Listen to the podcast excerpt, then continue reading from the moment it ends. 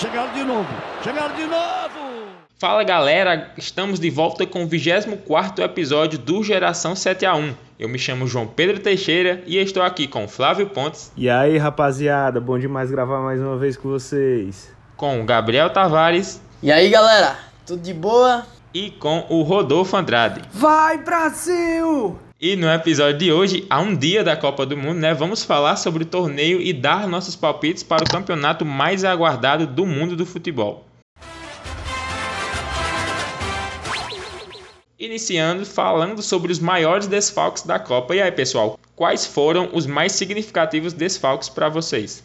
Eu acho que o mais, eu vou começar aqui com, com, com, as observações. Eu acho que o maior destaque dessa Copa, com certeza, eu acho que até com unanimidade de quase todo mundo do planeta, é o Mané no Senegal, cara. Porque para mim, o Senegal ia ser minha grande aposta como a surpresa da competição, chegando inclusive até uma potencial quartas de final, semifinal, sabe?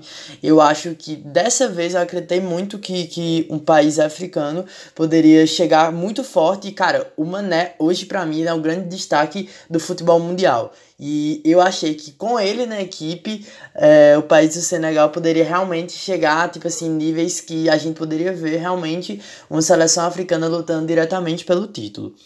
Infelizmente ele tá machucado, eu ainda tô confiando no Senegal, mas o desfalque dele para mim hoje é o mais significativo. Eu vou nessa, eu vou complementar falando da França. Porque tem muita gente fora aí, né? Kanté, Pogba, Kimpembe, um Cucu. A França já não tá bem das pernas. E com desse tanto de desfalque, eu acho que vai dar ruim, hein? Não é por nada não. Eu acho que eu vou com o Gabriel também, cara. O Mano é um jogador importantíssimo. E eu acho que o Senegal realmente é facilmente para as oitavas, junto com a Holanda, né? Que são as duas, os, as duas seleções mais fortes do grupo A e realmente Mané vai fazer uma falta muito grande. Eu achava que Senegal tinha total capacidade de chegar até as quartas, como o Gabriel disse. Em termos de importância para a sua seleção, com certeza o desfalque do Mané foi o maior. Mas como o Rodolfo disse, o, o Kanté e o Pogba vão fazer muita falta ali na, no meio de campo da França, que eu também acho que não vai chegar até a final, não. E fazer uma menção honrosa aqui também, é, só pro Diogo Jota, Portugal também, que tá fora. Eu acho que você pode olhar por duas vertentes aí. Na parte técnica, assim, de seleções favoritas, se fosse colocar visto desse, desse olhar, né, seria a França realmente, porque de todos esses jogadores que foram mencionados aqui, eu acho que só o Nkunku que não teria vaga no time titular, mas todo o restante, o Kanté, o Pogba, o Kimpembe, todos esses é, facilmente ter, brigariam por uma vaga de time titular e alguns até e na sua boa fase, né, são titulares absolutos da seleção também. Agora, questão de simbologia, tudo que representa também para a seleção, não só a questão técnica, mas o Mané é tudo que ele, ele, faz pelo país dele, né, pelas pessoas do país também, que o, o Mané também é um ser humano incrível, então eu acho que é uma perda, acho que é a maior perda da Copa, questão assim de um, se fosse eleger um único jogador, realmente seria o Mané por conta disso e também pela parte é, da questão de, da surpresa da Copa, né? Porque Senegal também seria uma das minhas apostas de surpresa para a Copa, porque é o atual campeão né, da Copa das Nações Africanas. Então, viria com tudo aí Senegal. Não deixa de. Perde muito com o Mané também, né? Mas ainda pode brigar aí, fazer uma, uma campanha digna, né? Digamos assim. E lá vem eles de novo. Olha só que absurdo. E agora vamos de maior decepção para vocês, pessoal. Qual a seleção que vocês estavam com expectativa de, digamos assim, boa e vocês acham que não vai vingar nessa Copa? França. Já digo já, acho que algumas participações que eu fiz no podcast aqui, eu já falei mal da França e vou continuar falando, porque é, ganhou a Copa de 2018 com muitos méritos, mas de lá para cá foi decadência. Foi inversamente proporcional ao Brasil. A seleção brasileira subiu o gráfico e a França foi ladeira abaixo, mano. A, a França na, na Euro, pelo amor de Deus, foi ridículo. E essa é a última impressão que eu tenho dela, né? Então, eu acredito que a França vai ser tipo a Alemanha na Copa passada. Eu acho que vai dar ruim. Eu confio um pouco nessa é, catimba que tem que o, os times campeões da, da é, edição anterior da, da Copa eles caem nas quartas ou tem uma, uma atuação péssima na Copa. Eu acho que a França vai, vai ser uma decepção justamente pelas expectativas criadas em cima dela, né? O pessoal sempre tá, tá botando a França e o Brasil como os possíveis finalistas dessa Copa pela força das duas, é, das duas seleções mas é, eu não vejo mais nenhuma outra seleção que tenha uma expectativa tão grande é, em cima dela e que não que seja vista como uma decepção. Por exemplo, a Inglaterra é uma seleção que tem bons jogadores, mas é fraca, então o pessoal já não conta. Eu acho que a Espanha também não está muito boa das pernas. A Alemanha tem que se esperar muito bem dela. É, porque o, o técnico é impecável, a, os jogadores são impecáveis mas em termos de decepção, pelo que vem apresentando é, na, nas últimas competições internas ali da Europa, eu acho que a França vai, vai dar uma quedinha boa assim, vai surpreender muita gente. E alguns não, né? Eu mesmo, se, se, se eles não tiverem uma atuação boa, não vou ficar surpreso. Mas eu acho, pessoal, assim, eu acho que minha opinião acho que vai diferir um pouco dos meninos agora que sabe o que eu tô achando? Eu tô achando que tá se criando tanto um clima de jogadores machucados na França, os últimos resultados, o ego de Mbappé, que eu acho que até tipo assim, nas casas de aposta, a França caiu muito de como ela era vista antes de começar todos esses processos.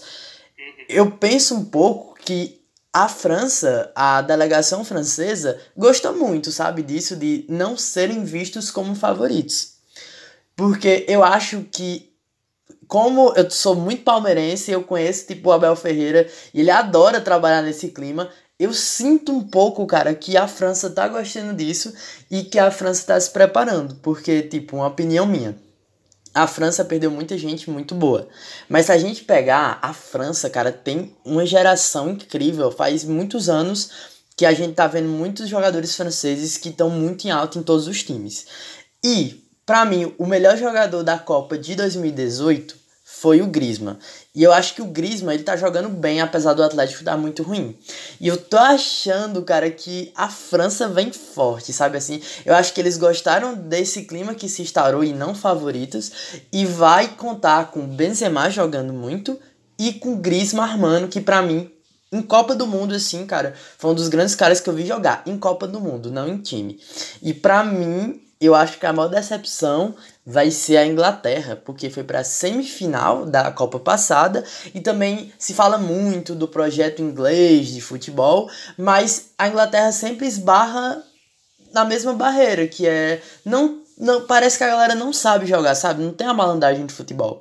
Eu escrevendo o TCC com o João Pedro e a gente tendo que botar na, no referencial teórico que as regras foram inventadas lá, a gente sempre vem na nossa cabeça de, cara, eles realmente inventaram as regras e não sabem jogar. E eu acho que é essa sensação que eu tô tendo. Eles têm a liga mais poderosa, mas a seleção deles ainda, eles jogam outro esporte para mim. E para mim vai, eles vão cair feio assim, sabe, nas oitavas mesmo e se passarem. Eu acho que para mim, é, não vou de acordo com nenhum dos palpites dos meninos, mas para mim a Espanha, eu vou explicar por quê. Porque dada a, a o caminho até a final, a França pode chegar assim tranquilamente, mesmo com todos os desfalques, numa semifinal. E cair na semifinal para a França não seria, uma não seria um absurdo, entendeu? Porque a semifinal já tem ali emparelhamento de algumas seleções mais fortes também. Inglaterra, como o Gabriel falou, chegou nas semis, mas chegou nas semis em 2018, enfrentando a Colômbia nas oitavas, a Rússia nas quartas de final e saiu para a Croácia na semi. Então foi um percurso assim relativamente fácil até a Inglaterra chegar nas semis e nunca é, desde ganhou uma Copa roubada, né? A bola nem entrou, a gente sabe na Copa de 66. Então é, não tem essa tradição, essa expectativa muito em cima da Inglaterra também. E a Espanha, para mim, ah, poderia seguir, poderia ser a França também, por motivos de, como o Flávio falou também, tem essa parte também da superstição né, dos times que realmente acontece, porque em 2006 a Itália foi campeã em 2010, saiu na fase de grupos, a Espanha ganhou em 2010, em 2014 saiu na fase de grupos, a Itália, ou a Alemanha, perdão, ganhou na Copa de 2014 e saiu em 2018 na fase de grupos, e a França poderia sair na fase de grupos, mas o grupo da França é muito fácil a ponto de ela não nem nem em segundo eu acho que ela passa. Eu acho que ela consegue passar em primeiro porque é bem assim tranquilo o grupo da França. Teve a sorte nesse sentido de não, acho que vai quebrar essa maldição essa Copa a França. E a Espanha vai ser por quê? Porque a expectativa em cima da Espanha não é que a Espanha é, seja campeã, longe disso também, mas sempre ali pegando ali um quarto de final, se tiver muita sorte como a Inglaterra teve, pegar uma semifinal ali, mas também acho muito difícil, mas é porque eu acho que a Espanha não passa da fase de grupo. Principalmente porque, porque é um grupo mais cascudo do que a, a da França, por exemplo. E deixou de convocar jogadores muito importantes e experientes. O próprio Sérgio Ramos não foi convocado que é campeão da Copa 2010, nem precisar aqui apresentar o Sérgio Ramos para vocês. E o Thiago Alcântara também, porque por mais que aconteçam algumas lesões com ele, seja um jogador irregular em relação a isso, ele, meu Deus, só pela experiência dele que ele tem ali no grupo, porque é um grupo muito, muito jovem. O camisa 10 da Espanha vai ser o Asensio e o camisa 9 vai ser o Gavi. Então, para mim, a Espanha vai ser a decepção. Até coloquei no nosso bolão que a gente vai fazer a Espanha, porque eu acredito que seja que ela não passa da fase de grupo, a Espanha. Cara, mas realmente não ter levado o Thiago Alcântara é uma burrice, assim. Eu ainda acredito, João, que, que a Espanha vai passar é, pela, pela fase de grupos, porque vai pegar a, é Alemanha e Espanha, né? Os principais times, as principais seleções ali do grupo. Eu acho que ela é superior ao Japão e à Costa Rica. Mas, é, pelo que eu simulei, provavelmente a, a Espanha, passando em segundo lugar, ela vai pegar uma Bélgica no, nas oitavas. Então, aí já não, não avança, eu acho que não tem como. Então, aí é que tá, porque, por exemplo, o Japão em 2018, claro que são outras gerações e tudo mais, mas eu tô me apegando a isso também, né? Porque em 2014 foi a Costa Rica que passou no grupo que tinha a própria Espanha. E em 2018 o Japão quase elimina a Bélgica. A Bélgica eliminou o Brasil. O Japão abriu 2 a 0 Nossa, de vantagem. Mano, eu fiquei tão, tão louco naquele jogo. Eu acho que o partido mais decepcionante para mim na Copa não foi Brasil e Bélgica, foi Japão e Bélgica, porque o Japão Nossa. iria eliminar a Bélgica. Você então... abriu um trauma aqui agora. Desbloqueei uma memória aí pra vocês, desculpa, pessoal. Vocês sabem o que é mais engraçado? A gente tá falando de decepção e você vê que a gente não citou a Bélgica. Então a gente, se você for perceber, todas as discussões que tinham Copa do Mundo nos, oito, nos últimos oito anos, mais ou menos, a Bélgica era citada com a geração belga. E eles decepcionaram tanto que hoje eles não são mais nenhuma decepção, né? Tipo assim, de não ganhar nada. É muito porque a geração belga realmente envelheceu, né? O próprio, o próprio Lukaku já tá velho, o De Bruyne já tá envelhecendo, tá entendendo? Já foi, mano, é. Exatamente. Aí jogadores que a gente viu em 2018, Fellaini, os caras assim, tipo, já sumiram. Então, realmente era uma seleção forte, mas é, quatro anos, cara, muda muita coisa, né? E lá vem mais! E lá vem mais! E antes do veredito, pessoal, de dizermos qual vai ser o campeão para cada um de nós, eu quero saber de vocês quem vai ser o artilheiro da Copa do Mundo 2022. Eu vou só cantar uma musiquinha aqui para dar a minha opinião. Pegue o pombo, pegue o pombo. Richarlison, eu tô confiante no nosso 9.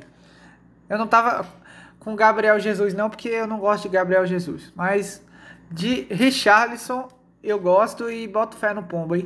E Charles, não me decepcione. Já emendar aqui minha opinião, porque eu também acho que vai ser, e porque eu acho que ele, o Richardson vai jogar é, todos os jogos da seleção de titular. O Brasil tem assim uma briga boa ali pela posição, o próprio Pedro também. Outros jogadores que podem fazer, o próprio Neymar pode fazer um falso 9 ali também, mas eu acho que o Tite vai apostar muito, principalmente por conta desses últimos jogos que o Brasil teve e os gols que o Richarlison fez também, né? Porque para mim ele é um centroavante completo, além de ser habilidoso, conseguir jogar fora da área, ele é ambidestro também, consegue é, driblar, até o próprio gol da Copa América, né, que o Brasil foi campeão. É um gol que ele dribla o goleiro e faz toda a jogada com o pé esquerdo. É um jogador que eu acredito muito, tem um potencial muito grande. Ele é um jogador de uma técnica muito boa também, faz gol de cabeça, de todos os estilos, então consegue tabelar com os jogadores, é, fazer a linha de fundo até para o cruzamento também. Em todas as áreas do ataque ele consegue jogar. E eu tô muito confiante, e é porque eu gosto dele também, né? Como pessoa, a pessoa Richardson também me agrada. Então, ele tá inspirado pelo Ronaldo, a 9 do Brasil, já meteu o cabelinho ali do fenômeno. Então, estou confiante também por um palpite por clubismo também, porque eu acredito que ele vai ser o titular do Tite em toda a Copa. Assim como Jesus foi em 2018, vai ser o Richarlison esse ano. Ele evoluiu demais.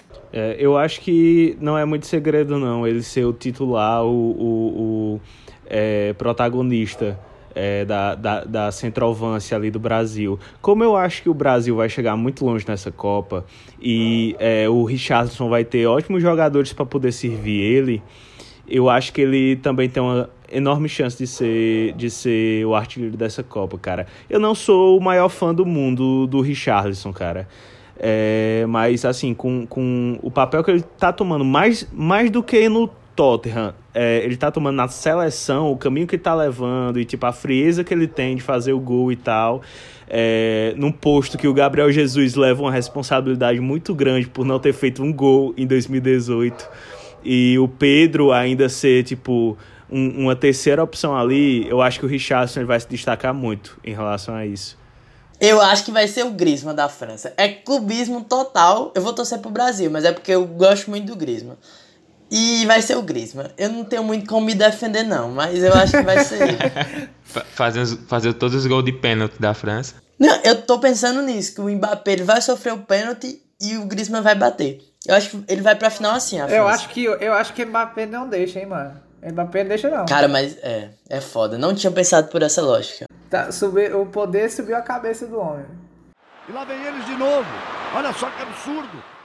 E chegando finalmente, né? Espero que esse finalmente seja com o Brasil. Já vou adiantar aqui minha opinião. Na final da Copa.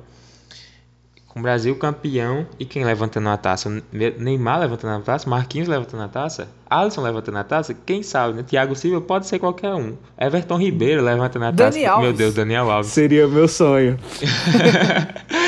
Agora vocês vão ter que me engolir. Seria nessa vibe, viu? O Daniel Alves levantando a taça da Copa. Seria. Ser... Ei, cara, eu não duvido. Não duvido, não duvido, não duvido. Seria desse jeito. Mas é, por mim pode ser, Daniel Alves. Pode tirar onda que quiser, contanto que o Brasil seja campeão da Copa. E eu estou torcendo muito por isso.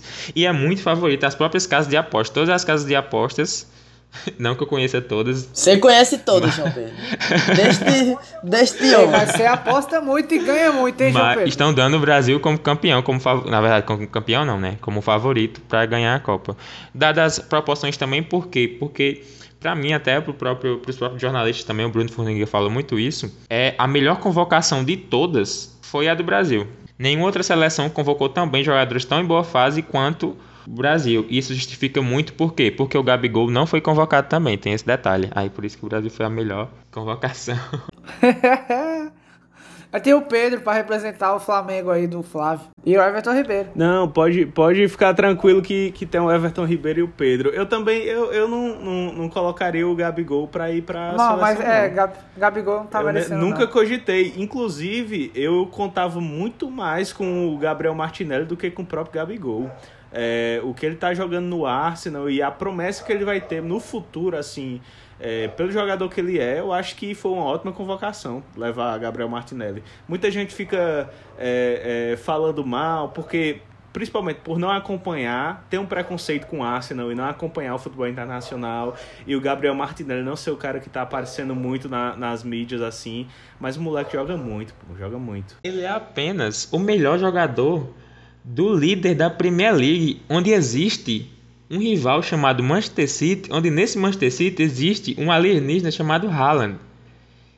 E o Arsenal é líder desse campeonato, onde Haaland faz 8 gols por partida. E o melhor jogador é Gabriel Martinelli, não em números. Mas se você assistir a partida do Arsenal, como ele joga, a, a maneira como ele arma o contra-ataque, como ele volta para marcar a 200 km por hora aos 45 do segundo tempo, cara, é, é uma coisa absurda. E isso é muito significativo também para uma Copa do Mundo, porque eles estão no meio temporada. Esses jogadores da seleção europeia que se machucaram foi porque eles estão numa rotina muito grande que eles não estão acostumados justamente por causa da Copa. Quando é no meio do ano, é no final da temporada europeia. Então, eles já estão ali no ritmo mais baixo, estão sendo poupados tem alguns, alguns times que já não estão brigando por muita coisa, então é, acabam sendo poupados esses jogadores. Mas é o início da, da temporada europeia é sempre muito frenético, porque tem toda a fase de grupo da Liga dos Campeões, além das todas as copas que tem que em alguns países como a Inglaterra mais de uma copa. E na liga eles não poupam nunca nenhum jogador, assim fazem um rodízio, então fazem, fizeram mais agora na Copa por, por conta da Copa, né? Mas eles não costumam, é da primeira à última rodada com o time 100% titular, se dependerem deles, e eles vão poupando nas outras Copas do país. Mas não teve como, e muitos jogadores se machucaram por conta disso, porque pegaram um ritmo muito frenético e não estão acostumados, né? Porque, por exemplo, esse ano mesmo, o São Paulo e o Flamengo foram os times que mais jogaram durante todo esse ano, se eu não me salvo a memória, foram 77 partidas. E o Bayern de Munique, vocês terem uma noção, jogou 46 jogos esse ano pouco mais da metade dos jogos, né? Então é uma coisa bastante significativa, coisas que os jogadores europeus não estão acostumados, principalmente jogar uma Copa do Mundo no final do ano e que isso atrapalha muito. E repito, Gabriel Martinelli é o melhor jogador da liga mais difícil do mundo atualmente, que é a Premier League. E é líder do, do Arsenal, que é o líder do campeonato. Com 5 pontos de vantagem para o City. Não é mais 3, é 5. Muito surpreendente, viu? Eu vou emendar agora também minha final. E é porque eu também vou falar um pouco do Arsenal. Então, eu acho que o Brasil vai ganhar também, em cima da França, mas eu acho que não vai ser como a galera tá esperando. Eu acho que durante a Copa, eu acho que vai acontecer algumas mudanças. Entre elas, eu acho que o Martinelli vai entrar no time titular, o Gabriel Jesus também vai entrar no time titular e o Vinícius Júnior vai entrar no time titular. Por que eu tô dizendo isso? Porque nenhum dos três hoje são Não, titulares. Eu acho que o Vinícius vai entrar logo. De, eu acho que o Vinícius Júnior é titular. Não, mas tá o Rafinha por enquanto. Na, na, na, prévia que lançaram no Globo Esporte, tá o Rafinha. Eu acho que é, é Neymar, Rafinha, Vini Júnior e Richarlison. Ah, o Vini tá titular já, né? Mas ele não tava jogando, não, não era nos amistosos como titular? Tava, esse foi, esse foi o, ataque. Pois é, aí nesse caso só vai entrar o Martinelli e o Gabriel Jesus. Porque eu acho que o Brasil ele vai ganhar, mas ele vai ganhar muito com essa vibe que o Arsenal tá. Porque, tipo assim, o trabalho do, do técnico é muito incrível do Arsenal. E eu acho que os dois eles estão muito entrosados. E eu acho que a melhor estratégia para o Brasil ganhar essa Copa é tendo Gabriel Jesus e Gabriel Martinelli. Eu não tô dizendo isso por clubismo do Gabriel Jesus, não. Mas é mais porque eu acho que eles estão enfrentando melhor é, esses jogadores que estão em boa fase das outras seleções. Então é por isso que eu acredito que o Brasil vai ser campeão, mas tem que estar com Gabriel Jesus e com Gabriel Martinelli, principalmente com Gabriel Jesus. Galera, já falando aqui também da minha final, é, eu não acho um absurdo nós pensarmos em uma final Brasil e Uruguai. De verdade, porque é, na chave de lá, é, eu gosto de ficar fazendo a simulação assim das Copas e tal. É, e não pensando em zebra, você pensando assim racionalmente e tal, cara, pode dar um Uruguai e França nas semifinais. E o Uruguai tem total potência de passar para a França. O que o Valverde joga hoje é um absurdo. O Valverde faz uma diferença do cacete. É, o, o, o Arrascaeta joga demais, mas eu acho que ele não vai ser destaque. É, mas assim, é, você vendo em termos individuais, o Uruguai joga demais, joga demais. E eu acho que a gente vai ter as duas semifinais, vai ser Brasil e Argentina, em um lado da chave, e França e Uruguai.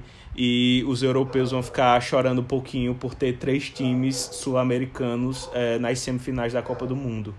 Então, assim, eu, eu ficaria, por puro amor à, à América do Sul, muito feliz com, com Brasil e Uruguai é, na final da Copa do Mundo.